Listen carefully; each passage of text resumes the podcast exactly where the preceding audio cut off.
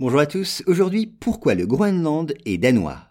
Alors terre immense, recouverte en quasi-totalité par les glaces, le Groenland est un territoire danois. Pourtant, il est bien plus près du Canada que du Danemark. Eh bien cette singularité, vous allez le voir, s'explique par les péripéties de l'histoire.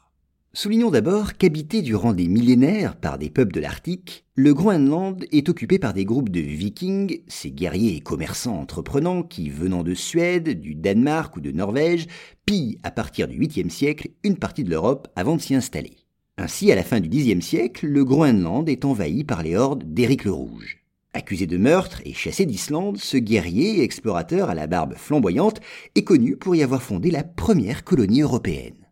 Et c'est en se fondant sur ce précoce établissement que le Danemark revendique sa souveraineté sur le Groenland au début du XVIIIe siècle. Quand une expédition danoise débarque à ses fins sur le lointain territoire, elle n'y trouve nulle trace des vikings qui ne peuplent plus l'île depuis le XVe siècle.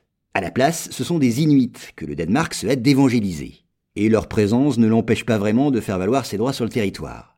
Alors si le Canada, voisin du Groenland, ne les conteste pas, il revendique en revanche, tout comme le Danemark, la souveraineté sur l'îlot inhabité de Hans, qui marque la frontière maritime entre les deux pays.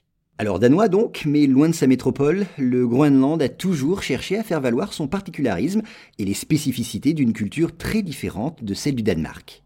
C'est pourquoi les autorités danoises acceptent en 1953 que le territoire passe du statut de colonie à celui de province représenté au Parlement. En 1972, les Groenlandais affirment encore leur différence en refusant par un référendum de faire partie de la communauté économique européenne, à laquelle le Danemark venait d'adhérer. Enfin, en 2008, les habitants, à nouveau consultés par référendum, se voient accorder une large autonomie. Et depuis quelques années, certains partis politiques, soucieux d'aller encore plus loin, réclament tout simplement l'indépendance pour le Groenland.